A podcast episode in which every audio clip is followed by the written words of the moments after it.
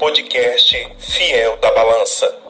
Buenas, estamos de volta. Eu, Sávia Barreto e Vitor Santos para o vigésimo episódio do Fel da Balança. A gente teve aí 15 dias de folga, dois, dois finais de semana sem episódio, porque o Vitor estava de férias. Alguns dirão que merecida, outros não. Fica no ar. E eu, Sávia Barreto, tive uma brevíssima, essa sim merecida, uma brevíssima semana de folga, né, Vitor? Tá recuperado? Tá tudo bem? Tudo ótimo. Já nativa e voltei a trabalhar com aulas, bancas, capítulos, enfim enfim, então já voltei já com a corda toda, né? Essa praia sempre dá uma, uma aliviada no estresse, né? Então a gente volta melhor. Vou ter que concordar com você. Inclusive, alguns participantes desse podcast estão com insolação, porque resolveram ficar no sol ouvindo o podcast Color versus Color, indicado pelo Vitor há algumas semanas, e aí a pessoa simplesmente perdeu a noção do tempo, não passou protetor solar, porque justamente não levou também pra praia, e aí é isso que acontece. Mas não vou dizer o nome, não vou citar quem, que tá com insolação.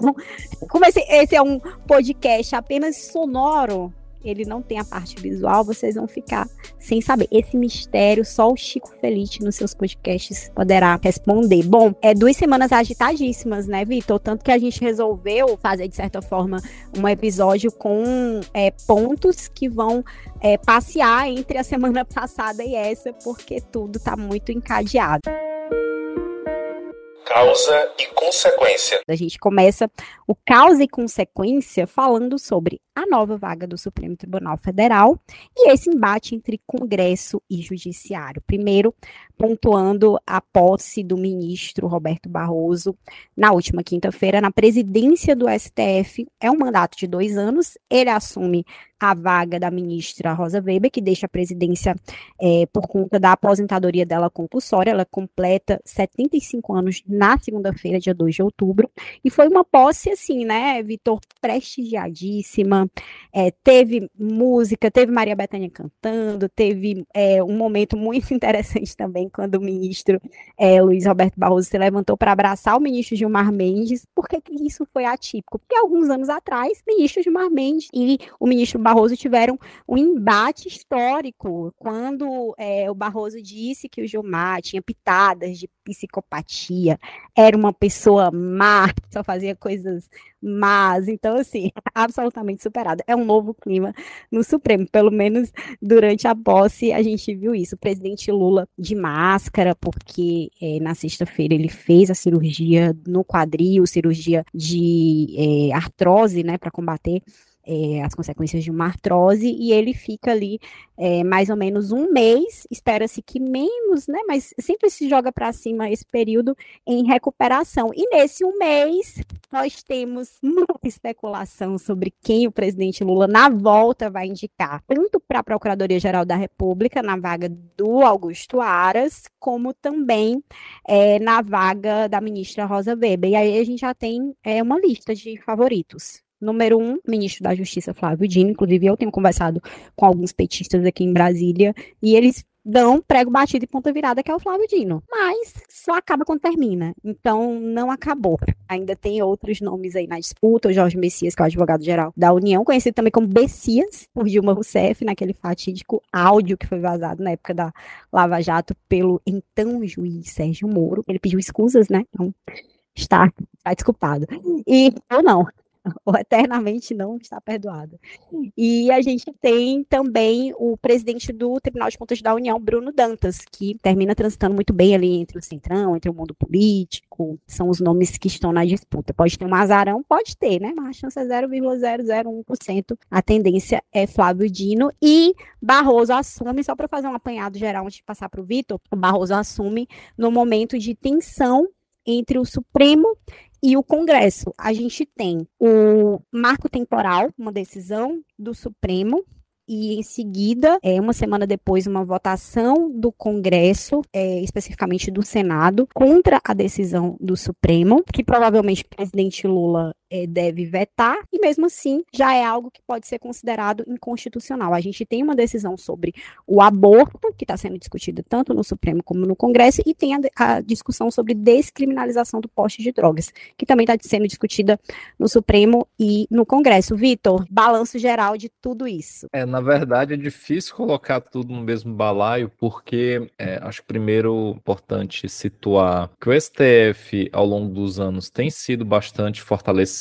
É, grandes decisões importantes o STF tem tomado, e aí para retomar um período um pouco mais recente, né, desde o do caso Mensalão, passando por Lava Jato e passando mais recentemente pela decisão que possibilitou que o Lula fosse candidato, né, o STF tem sido protagonista no sentido político. E agora, mais recentemente, na defesa da democracia. Então, o STF, num contexto em que é, o executivo, é, sobretudo no período Bolsonaro, é, se furtou, não, não se colocou como um, um grande mediador do processo político junto ao legislativo, né, atribuindo muito de suas funções no sentido de construir uma agenda de governo ao próprio legislativo. Então, o legislativo pautou muito das, muito das questões, por isso que o Arthur Lira saiu extremamente fortalecido do governo Bolsonaro. É, nesse, nesse contexto, o STF se fortaleceu, tem sido um, uma instituição fundamental nesse processo e por isso que o debate sobre quem passará a compor essa vaga especificamente tem sido até mais é, debatido do que a do, do Zanin, porque aparentemente a indicação do Zanin já era prego batido e ponta virada. Então, desde o início já se sabia que seria o Zanin mesmo, né? Ainda com todas todo o debate em torno da sua indicação, já se sabia. O fato é que abriu-se uma nova janela de oportunidade para a indicação de um novo nome, talvez mais progressista do que o Zanin, e isso tem sido demandado aí pela base do governo, principalmente a base mais à esquerda. O PT tem uma preferência pelo tal do Bessias, né, para utilizar aqui o Dilmês, mas o Flávio Dino, em uma entrevista que ele deu ao Globo News recentemente, perguntaram se ele seria indicado, seria se o nome dele estava na mesa, né? E ele, pela primeira vez, disse que seria uma honra. E isso, no contexto da indicação do Zanin, ele sempre tinha, ele sempre retirava o nome dele, né? Dessa disputa, né? E agora ele não retirou. Então ficou muito claro naquele momento que o Flávio Dino era uma carta aí importante no baralho. E o Flávio Dino resolve uma situação bem cômoda dentro da esquerda, né? Certamente o Lula não deve indicar uma mulher negra, tem sido a demanda de uma parte bastante representativa da esquerda. Né? Isso ficou muito muito claro na fala que ele fez essa semana, né? A questão de gênero e de raça não serão variáveis aí que ele utilizará para indicação, né? Então ele indicará novamente alguém da sua confiança. Então o Flávio Dino resolve essa questão de ser alguém da sua confiança, resolve a questão de ser alguém progressista, de ser um político também experiente, um jurista também, com bastante conhecimento, e, sobretudo, resolve um outro problema, sabe? Flávio Dino é um presidenciável do PSB e um ministro que tem incomodado bastante outros ministros e figuras importantes do próprio PT. Então, você resolve definitivamente um outro problema colocando alguém da extrema confiança do presidente no STF para decidir questões que são extremamente relevantes para o governo, inclusive questões da própria agenda do governo, como marco temporal, como a questão de, de drogas, enfim. Então, tem uma. E várias outras questões, 8 de janeiro, enfim. E você terá ali alguém da confiança, bastante experiente, claramente progressista, vinculado ao Lula no STF. Então, por isso que o nome dele é o mais forte, ainda que não seja o preferido do PT. Vitor, um ponto, né, que eu acho importante a gente destacar. Como o presidente Lula não deve indicar uma mulher, uma mulher negra, um ministro negro para o Supremo, que é uma demanda da sua base, da esquerda, do PT, por representatividade, por pluralidade, que é justamente também o que diz a própria Constituição, ou seja, ter visões distintas, só visões de homens brancos, mesmo que sejam homens brancos progressistas, é, não é suficiente, não só para ser um exemplo e mostrar para mulheres, e mostrar para os negros e mulheres negras, enfim, que é possível chegar lá, independente desse ministro ou ministra ser progressista ou não, mas como um exemplo é, da possibilidade né, do que é possível ser feito, o presidente Lula deve indicar ou busca indicar uma mulher para a vaga que vai ficar aberta. Pode ser na AGU, pode ser no TCU e pode ser muito mais provavelmente no Ministério da Justiça. Só que para a AGU tem muitas mulheres, inclusive nos cursos de direito as mulheres são maioria, a gente sabe disso. Então não é falta de pessoas qualificadas. Para o TCU também tem, tem opção. Já para o Ministério da Justiça, é visto com uma dificuldade maior de encontrar uma mulher para a sucessão do Flávio Dino. Tem uma discussão no PT, uma defesa de dividir né, o Ministério da Justiça, aproveitar a possível saída do Dino para dividir, fazer o Ministério da Justiça e o Ministério da Segurança Pública. Eu conversei com uma fonte que já trabalhou no Ministério da Justiça no passado, e ela me disse, sabe, é, estive quando era junto, o, né, Justiça e Segurança Pública, e estive no momento em que foi separado diferença mínima. Assim, é, realmente é só mais um, um, uma possibilidade de acomodação política. Então, inicia-se uma nova corrida dentro do PT, e no caso, a vaga é do PT. Né? A gente sabe que é uma vaga que hoje é ocupada pelo Flávio Dino, que é do PSB de bola, já foi do PC do B, mas que na verdade é uma indicação pessoal do presidente Lula. Então, agora o PT almeja fazer essa indicação. Então, esse é um ponto interessante que eu queria destacar. Eu sei que você quer completar, esse tópico rende muito, mas só para eu pontuar também o perfil do ministro Barroso, porque, assim, num momento de conflagração entre o Supremo e o Congresso, que é um fato, é um fato. No discurso do Barroso, ele fala muito sobre a questão da comunicação, ou seja, de comunicar melhor o que é feito dentro do Supremo para a população. Acho que isso é importante também. Mas ele fala: olha, é, o Supremo não vai eu falo com outras palavras, né? O Supremo não vai necessariamente agradar a todo mundo. Faz parte justamente desagradar que seja, desde que, estejamos é, defendendo o que é melhor para que a sociedade avance. É até uma visão um pouco kantiana daquela coisa do progresso, né? Então, assim, ele tem uma visão iluminista, como ele mesmo falou, e a iluminista eu, eu remeto declaração é, dos homens, universal dos direitos dos homens, é, a, a própria é, declaração na Revolução Francesa, tem todo esse viés assim é, da dignidade do homem que também está na nossa Carta Magna. Ou seja, a gente tem um Congresso conservador, a gente tem uma sociedade também conservadora em muitos aspectos, e o Supremo é um Supremo progressista, com um presidente progressista e um governo executivo progressista que está disposto a levantar algumas questões e, e, de certa forma, talvez desagradar uma maioria em prol daquilo que esse Supremo considere um avanço para a sociedade, um avanço necessário para a sociedade brasileira. Então, mesmo o Barroso fazendo um discurso conciliador, inclusive citando o Rodrigo Pacheco e o Arthur Lira, presidente da Câmara e do Senado, é fato que vamos ter conflitos de competência daqui para frente. Como que eles vão ser equacionados? Aí é uma questão. Vitor? Na verdade, é, adicionar um ponto, né? É, realmente seria bem importante para, o, para a esquerda, para o presidente Lula, mandar um sinal para, para essa base mais ampliada da esquerda, a indicação de uma ministra, mulher negra, seria uma sinalização bastante importante, né? Ainda no primeiro ano de governo, você tem aí mais um pouco mais de três anos. Então, seria uma sinalização importante, fora o critério da pluralidade, da representatividade, que é tão importante para a democracia. Então, a minha análise se centra nos aspectos puramente estratégicos do PT e do presidente Lula, né? especificamente essa indicação, por mais que ela seja bastante incômoda né? para setores que têm demandado tanto. Então, é, acredito que esse momento de, de indicação de um, de um ministro de uma ministra, talvez tenha sido o momento que houve uma, uma mobilização nesse sentido, né, de indicar uma ministra mulher, negra, né, então isso é bastante relevante, né. Isso reflete também, sabe, o machismo estrutural que há dentro da classe política, né. Por que que geralmente as pessoas de confiança são homens brancos, né, então você tem aí o aspecto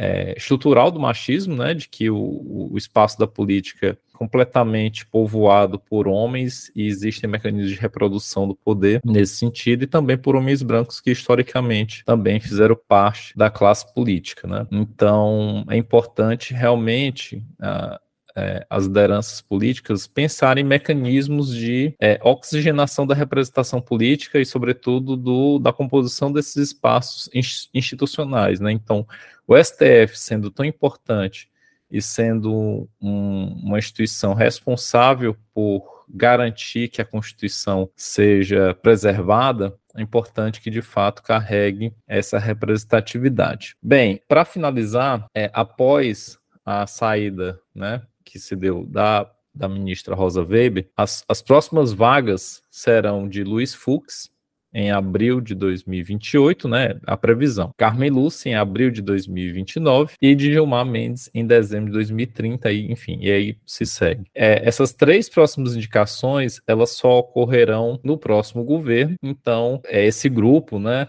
Liderado pelo Lula, terá novas possibilidades de indicação somente se eventualmente conseguir fazer o sucessor, ou Lula ser reeleito, ou alguém do grupo, de fato, é, vencer as eleições de 2026. Então, é, de fato, é uma oportunidade bastante importante para fazer essa indicação, ainda que a, o nome mais cotado realmente nesse momento é o do Flávio Dino. Acho que a gente passeou bem sobre esse tema, com certeza nas próximas semanas ele vai retornar, até porque essa disputa ela vai persistir enquanto o presidente Lula não oficializar essa indicação educação. E a gente passa para o segundo bloco, que é a próxima crise. A próxima crise. A gente vai discutir um pouco sobre como está a direita brasileira, pegando como mote o depoimento do general Augusto Heleno, que era ex-ministro do GSI, Gabinete de Segurança Institucional, é, ele deu um depoimento à CPMI, né, a Comissão Mista Parlamentar de Inquérito do 8 de janeiro, que investiga os atos golpistas. E aí existia é, uma expectativa muito grande é, dos bolsonaristas sobre esse depoimento do general Heleno, né, porque ele é muito firme, ele ia de fato desmascarar e fazer acontecer, chegou a ser bastante aplaudido, inclusive, quando ele entrou em alguns momentos da fala dele. O depoimento foi longo, mas o general terminou entrando em algumas algumas contradições, terminou também ofendendo a relatora, que é a senadora Elisiane Gama. É, enfim, era para ser uma carta na manga, mas terminou mostrando algumas fragilidades, inclusive quando o general Heleno, aí a gente vai ouvir algumas das falas dele, é, ele tentou desqualificar o depoimento do Mauro Cid, a Polícia Federal, a delação, que inclusive já vazou uma parte dela à imprensa, é, e ele disse que, olha, o Mauro Cid era só um, um, ajudante de ordens, não existe isso, isso é uma fantasia de que ele participava de reunião com comandantes militares, só que tem foto do Mauro Cid participando de encontro é, dos chefes das Forças Armadas com é, Jair Bolsonaro. Então, assim, imediatamente ele já foi é, desacreditado nesse sentido, né? Disse que não é, o presidente, o ex-presidente, então o presidente Jair Bolsonaro, não tinha nenhuma intenção de jogar fora das quatro linhas da Constituição, usando uma expressão que é muito cara ao bolsonarismo, e também disse que nunca ouviu falar de uma minuta golpista. É uma, é um, foi uma situação que terminou, ao invés de ajudar, eu não vou dizer prejudicando, mas também não, não ajudou em nada o Bolsonaro no momento em que enfrenta aí é, toda essa, essa expectativa pelo amplo conhecimento da delação do Mauro Cid, que é sigilosa, é importante lembrar, o que a gente tem é o que vazou para a imprensa, mas são recortes muito prejudiciais ao ex-presidente Jair Bolsonaro, Vitor. Sabe, o fato é que a vida da base bolsonarista no Congresso tem sido bastante difícil. A gente tem observado um movimento de esvaziamento, inclusive das próprias, por exemplo, da CPI do, do MST, que é bastante povoada por bolsonaristas. O período da, da CPI sequer foi prorrogado e eles terminaram o período sem sequer votar o relatório final. Houve, inclusive, é, desentendimentos internos. Por exemplo, deputados ruralistas é, não ficaram muito contentes com o Salles, porque, enfim, segundo os relatos, é que ele seria bastante centralizador e que utilizou ali o espaço da CPI para se promover. É claro que todos estão na CPI para se promover. Tem um microfone, tem falas, enfim, um espaço viraliza, enfim. Mas quando isso é só feito para isso, a CPI ela se esvazia de sentido. Então, isso é só uma amostra de como é difícil e quanto mais é, os militares vinculados ao Bolsonaro, incluindo o ex-ajudante de ordens, o Mauro Cid, e dentre vários outros, né, se envolvem né, em diversas, diversos causos e casos bastante delicados para o próprio Bolsonaro, mas fica difícil né, se vincular ao bolsonarismo ou Bolsonaro para poder é, se posicionar como oposição dentro do Congresso. E é nesse sentido, isso tem a ver um pouco com o tópico anterior, que o Centrão se fortalece tanto. É por isso que, na medida em que o bolsonarismo não é mais uma tábua de salvação dentro do Congresso, o mais importante é tentar ocupar espaço. Claro, pautar a agenda, por isso que marco temporal, eles conseguiram tocar essa agenda, porque tem uma, por exemplo, uma frente parlamentar ruralista que é bastante forte, mas ela não é, não é necessariamente bolsonarista. O que move é a agenda ruralista, né? Então, a oposição vai se articulando de, de outras formas, né? Mas certamente o bolsonarismo nesse momento não é um, uma parte do argumento importante, né? E só para destacar também que a CPMI dos atos do, do 8 de janeiro, é preciso localizar, né, exatamente qual a função de uma CP, CPI ou CPMI, né? É, a gente nem pode superestimar uma CPI e nem pode subestimar. Existe uma função interna dentro dos trabalhos legislativos. Além do processo investigativo, junto com né, outras instituições também fazem esse, esse trabalho, né, como a Polícia Federal, como o Ministério Público, enfim. É, a CPI ou CPMI tem essa função também. Né? E tem tido uma função, particularmente essa CPI, de é, divulgar, publicizar né, para a sociedade mais ampla aspectos são tão importantes, né? A gente entender é, exatamente, a gente tem entendido isso, que o 8 de janeiro não foi um ato isolado, né, solto no tempo, né, não foi um passeio no parque. É, se tratou de um evento que foi ocasionado por uma sucessão de outros eventos anteriores que começaram, se a gente for é, ser bem econômico, logo após o término das eleições, mas se a gente voltar no tempo, a gente vê que essa articulação para questionar as urnas e a própria democracia brasileira vem de muitos anos atrás, inclusive o próprio 7 de setembro, né, de anos anteriores, que se questionava muito o papel do STF, das instituições, do legislativo, e então esse evento né, do 8 de, de janeiro, só é, conseguiu materializar uma ação que uma boa parte né, dos eleitores mais radicais, né, vinculados aí grande parte ao Bolsonaro, de fato com, é, compreendiam, né? E isso a gente consegue pelas falas, pelos vídeos, né? Então é, é importante, de fato, investigar a participação desses diversos é, indivíduos, inclusive vinculados aos militares, nesse processo, né? E, e é muito perigoso quando se tenta fulanizar é, demais o, o debate, né? É importante também entender a participação institucional de determinados setores da, do, do Estado nesse processo, né? E eu acredito que a CPMI tem esse papel, mas também não, não podemos superestimar demais o papel da CPMI, porque o processo dentro da CPMI é político também além, claro, de regimental. Vitor, é, você falou sobre o papel da, C, da CPI, da CPMI, é, enfim, é, para alguns o papel é só obter recortes de 15 segundos para postar nas redes sociais, no Rios, no TikTok, e aumentar o engajamento. Para alguns, não para todos, mas às vezes a política ela sai como resultado de um efeito colateral do oportunismo ou do egocentrismo de algumas pessoas. Às vezes, buscando só o benefício pessoal, se faz política. Nem sempre é por motivos nobres, mas tem um efeito colateral que é justamente é, esse debate público, né? É, que a gente tem acompanhado. E nessa esteira, antes da gente pa passar é, para o Só para o Silêncio, é só lembrar que é, a Lava Jato ela tem sofrido várias baixas, né? Por exemplo, na sexta-feira, na última sexta-feira, a segunda turma do Supremo é, terminou anulando uma sentença da época da Lava Jato contra o ex-deputado federal André Vargas, que era filiado na época, em 2015, e essa decisão é muito simbólica, porque o André Vargas ele foi o primeiro político condenado pelo então juiz Sérgio Moro, hoje senador, por conta da Força-Tarefa de Curitiba. Né? O Supremo já tinha derrubado é, os efeitos né, de uma primeira ação que tramitou na 13ª Vara de Curitiba ainda no ano passado, mas agora é a decisão é, definitiva, né? O que é que o Supremo entendeu? Que o juízo que era chefiado pelo Sérgio Moro não tinha competência para avaliar esse caso. Por quê? Porque as acusações não tinham relação com os fatos relacionados à Petrobras apurados na Lava Jato. O fato é que as decisões é, de Sérgio Moro, as decisões da 13ª Vara de Curitiba, elas foram referendadas naquele momento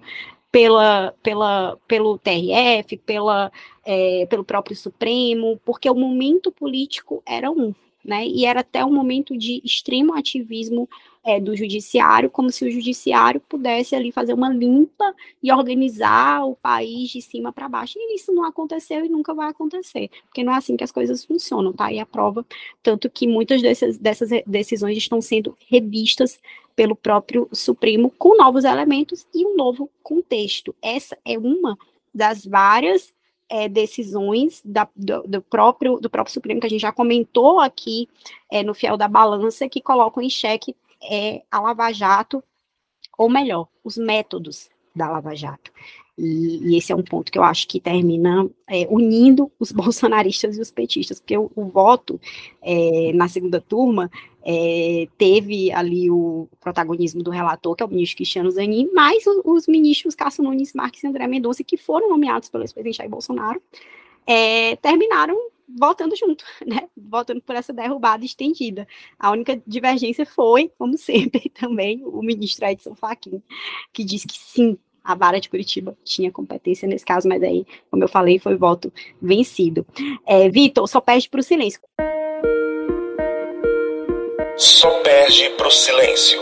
Como a gente está ainda falando sobre, sobre CPI e CPMI, teve muitos momentos interessantes, inclusive teve um momento do deputado André Janones com a deputada Carla Zambelli, que também foi bem interessante, mas ele não rende tanto assim, além do, da curiosidade, é, como o momento é, que houve ali um embate entre o deputado Abílio Brunin, que é do PL do Mato Grosso, e a deputada é, Duda Salabert, né, que é do PDT de Minas Gerais. O Bruninho, ele foi expulso porque ele interrompeu a fala da deputada, ela fazia um questionamento ao ex-ministro do GSI, como a gente comentou, o general Augusto Heleno, ele fez várias interrupções, a Duda Salabé estava falando sobre aquela operação do Haiti Punho de Ferro, que foi liderada pelo general Augusto Heleno, e o Brunini é, interrompeu, fez ali uma bagunça, é, o presidente é, da CPI, Arthur Maia, ele terminou dizendo, né, que é, se continuar nesse ritmo, e aí o Brunini disse, vai fazer o quê?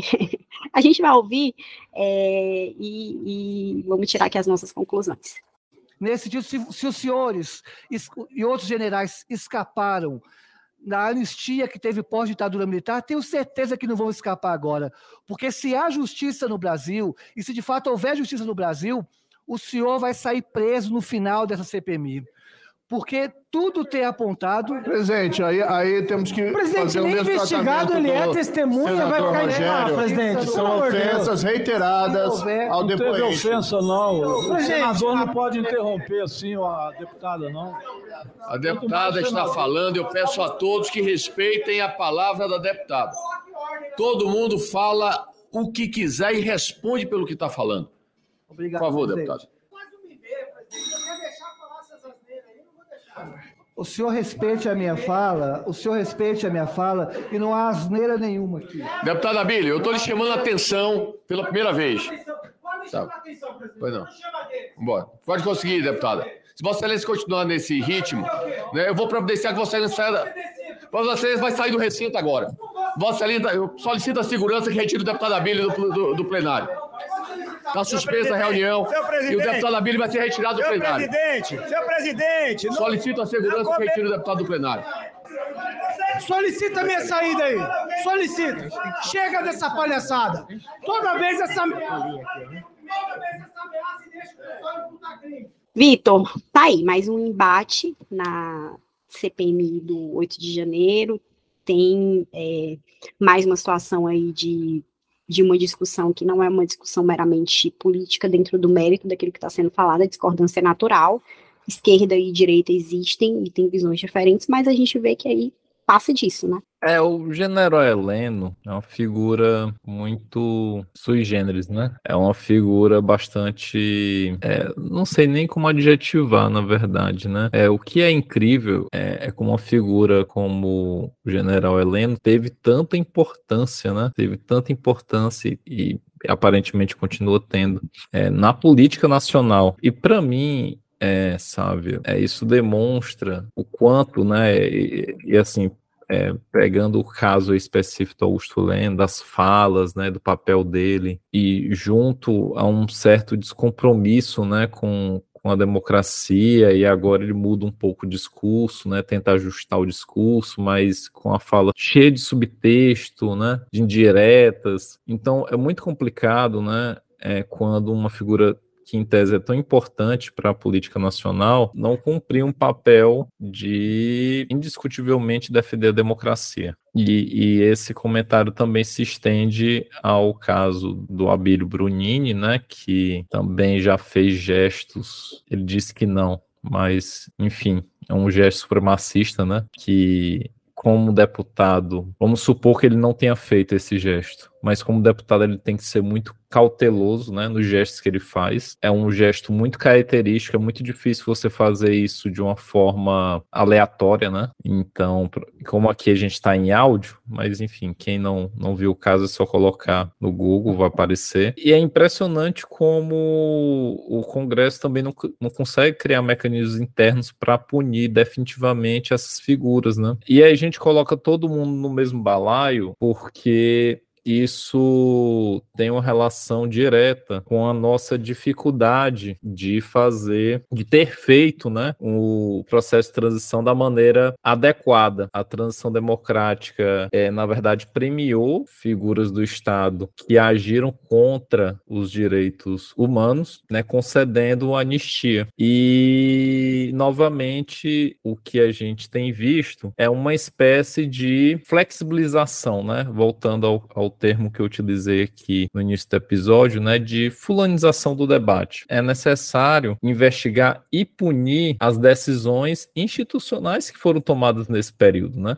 a gente tem minuta de golpe, é, minuta de GLO, é, des, é, enfim, acampamentos em frente a quartéis generais em diversos lugares do, do país, né? Sabe, imagina se se esses acampamentos fossem do MST. Os militares aceitariam tranquilamente, né? A ocupação de um espaço, inclusive, que é de segurança. Então tem uma série de questões, sabe, que são muito delicadas, né? A, a gente precisa refletir isso de uma forma mais estrutural. É, então, enquanto a gente não se resolver o nosso problema da transição, que outros países conseguiram resolver de uma forma muito mais eficiente, a gente vai continuar tendo essas investidas né, golpistas contra a democracia e, de fato, precisam ser debeladas é, de uma maneira mais institucional. Né? É, mas o que a gente observa, para finalizar, é que políticos podem fazer gestos supremacistas, falas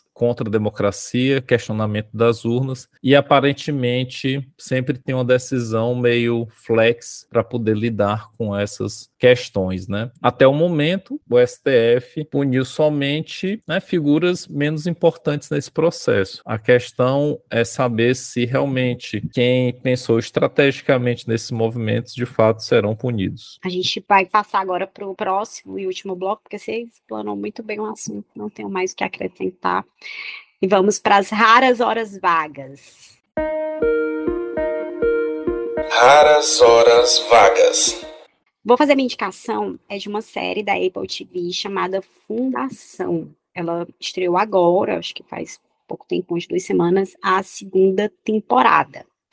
É uma das produções mais caras da Apple TV, então assim, tem um visual de bastante qualidade. É, e é uma ficção científica. Basicamente, é, ela é baseada nos contos do Isaac Asimov, que é um autor bastante conhecido também de ficção científica, e conta a história de um, de um momento no futuro onde a humanidade habita vários planetas, tem uma organização lá, um Império Galáctico, né, uma dinastia, que governa, e um matemático, que é o fundador de uma teoria da psicohistória, que é uma ciência que alinha psicologia, história e matemática nessa, nessa metodologia. Ele descobre que vai haver uma queda do império, que vai colocar em risco a população dos, de todos os planetas, e ele começa a ser perseguido. Enfim, eu só posso contar isso porque realmente a história é bastante complexa, ela tem várias idas e voltas no tempo, é, mas ela é, é uma ficção científica que, como é que eu vou dizer, abre janelas para a gente pensar um pouco sobre o futuro da humanidade, sobre a intervenção que a gente faz é, na própria história. é, então, assim, recomendo muito. E para quem gosta de ficção científica, assim, é obrigatória, tem que assistir e ponto final. Vitor. A dica já está anotada aqui, sabe? Porque eu adoro ficção científica e como eu tenho uma Apple TV, já, já vou já tratar de colocar na, na lista. A lista tá meio grande, viu? E você tem contribuído para aumentar. E as férias não deram eu conta. Posso dizer o mesmo. As férias não deram conta nem de perto do, do que eu preciso fazer para poder resolver essa lista. Mas, enfim, vai, vai engordando e um dia a gente resolve ela. Quem sabe na aposentadoria aos 90 anos. Sabe, a minha dica é uma dica, na verdade, eu imagino que alguns dos nossos talvez muitos né, dos nossos ouvintes já tenham é, acompanhado aí esse podcast que eu vou indicar, mas eu sou atrasadinho do Enem e é, só pude ouvir agora nas férias. Aproveitei é, que eu fiz duas viagens de carro e eu pensei, ah, eu vou ouvir um podcast desse de true crime e tal, que tá na moda, né? E aí resgatei na, na minha lista lá o Praia dos Ossos, que é um podcast que fez muito sucesso em 2020 ele foi lançado, na verdade, em agosto de 2020 e é, são, é formado por oito episódios, então eles foram lançados assim paulatinamente, né, de agosto até outubro de 2020. E ele é um podcast da Rádio Novelo, tem podcasts excelentes, e apresentado pela Branca Viana. O que, se trata, né? O Praia dos Ossos. É...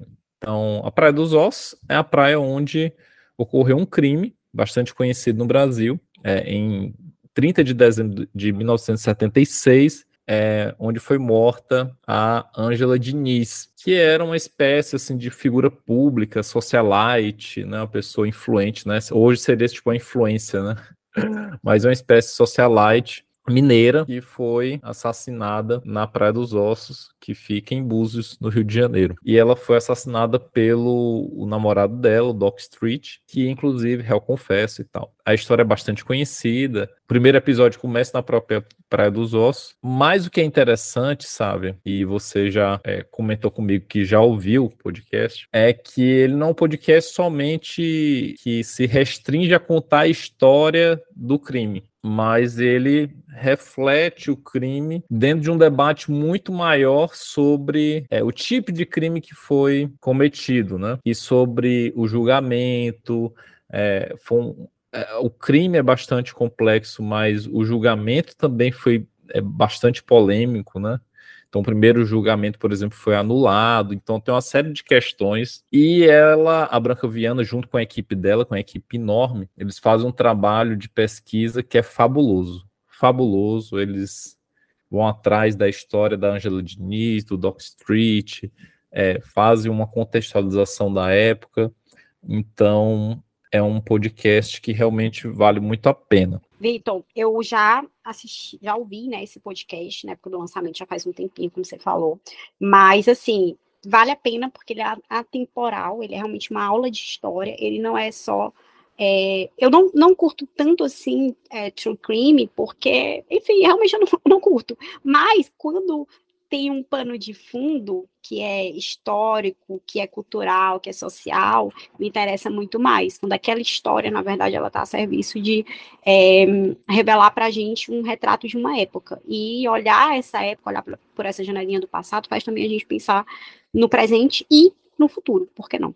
É, então, eu acho que a gente consegue entender muito sobre a violência contra as mulheres, sobre a nossa sociedade, sobre a união das mulheres e da opinião pública no sentido de conscientização a respeito de que não há justificativa para violência, não existe é, esse crime contra a honra dos homens, não existe, simplesmente não existe, e o Supremo agora, inclusive, referendou isso, é, antes tarde do que nunca, mas assim, vem muito a calhar ouvir esse podcast, extremamente bem feito, como você falou, uma coisa realmente primorosa em termos de qualidade, de storytelling, de narrativa, de construção de uma história, pega a gente total. Então, assim, só, só assinando embaixo na sua indicação. Vamos ficar por aqui, né? Episódio muito, muito recheado, porque na verdade a gente já aproveitou aí as duas semanas para passear sobre todos esses assuntos que permeiam a emocionante política brasileira. Então é isso, Sávia. Até a próxima semana. Ouvintes, até a próxima semana. Até a próxima semana, gente.